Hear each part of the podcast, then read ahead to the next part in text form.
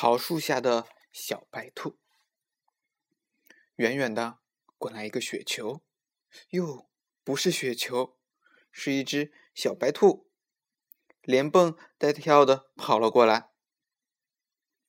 老桃树摇着树枝说：“小白兔，你就住在我这儿吧，这儿多美啊，有草地，有鲜花，还有一条小溪。”整天叮叮咚咚弹着琴，小白兔点点头，就在老桃树的树根旁边挖了个洞，住了下来。一天，小白兔跑到水塘边，一瞧，水塘上映着蓝天白云，咦，怎么还有一片粉红色的东西啊？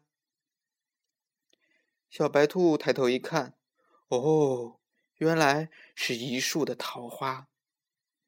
暖和的风吹过，花瓣落了下来，好像下这场粉红色的雪。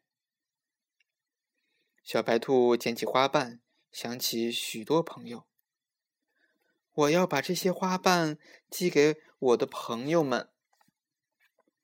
小白兔在每一个信封里装进一片花瓣，再把信往天上一撒，说：“飞吧，飞吧，快飞到朋友们的身边去。”老山羊正在看书，小白兔的信飞来了。老山羊拆开信封，一片花瓣轻轻地落在他的书上。啊！这一张书签呐，以后我一翻开书就能看见这张漂亮的书签，多好呀！小猫望着天空，它在想心事。明天是它的生日，得打扮得漂漂亮亮的。要是有只好看的发夹，那该有多美呀！小白兔的来信到了，那是一片花瓣。小猫乐得跳了起来，喵！这正是我想要的发夹，还是粉红色的嘞。小松鼠坐在树枝上，听妈妈给它讲故事。小白兔来信了。小松鼠看见那粉红色的花瓣，嚷着说：“这是一把小扇子吗？”真好，真好，妈妈，夏天到了，你给我讲故事的时候，我给你扇扇子，是扇扇凉风。小鸡们有了一顶太阳帽，那就是小白兔寄来的花瓣。它们春游去，这顶太阳帽你戴一会儿，我戴一会儿，你和我都变得更美丽了。睡吧，我的宝贝。金龟子妈妈唱着摇篮曲，可是小金龟子老是睡不着。原来那果壳做的摇篮太硬了。就在这时候，小白兔来信了。金龟子妈妈看见那片花瓣，高兴地说：“这是小宝贝的摇篮呀。”小金龟子躺在新的摇篮里，软软的，还有点香味呢。它一会儿就睡着了。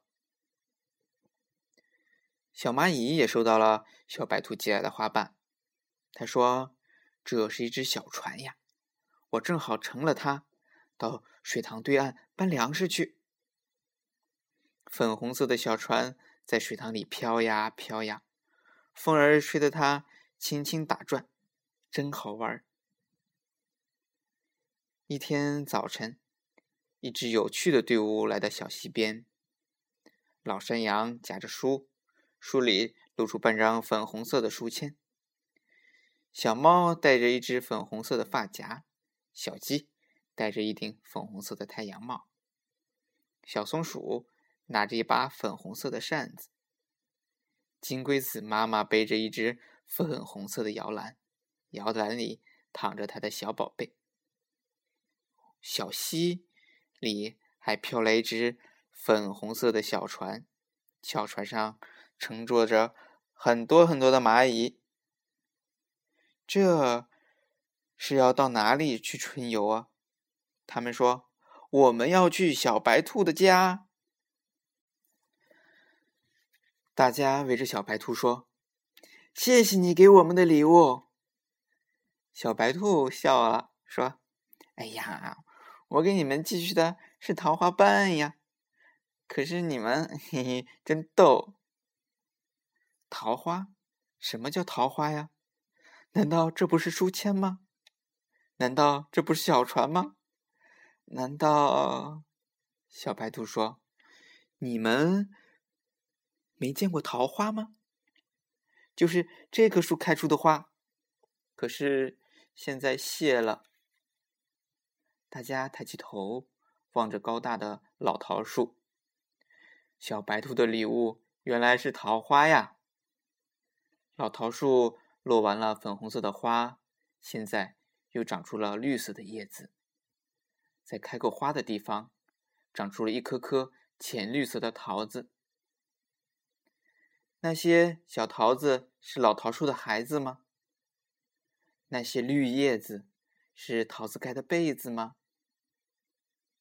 大家围着老桃树，唱一支春天的歌，跳一个友谊的舞。明年春天，我们都要来看桃花。大家说：“来吧，来吧！”小白兔高兴极了。明年桃花会开得更美的。好了，今天的故事讲完了。明天要讲的故事叫做《巨人的花园》。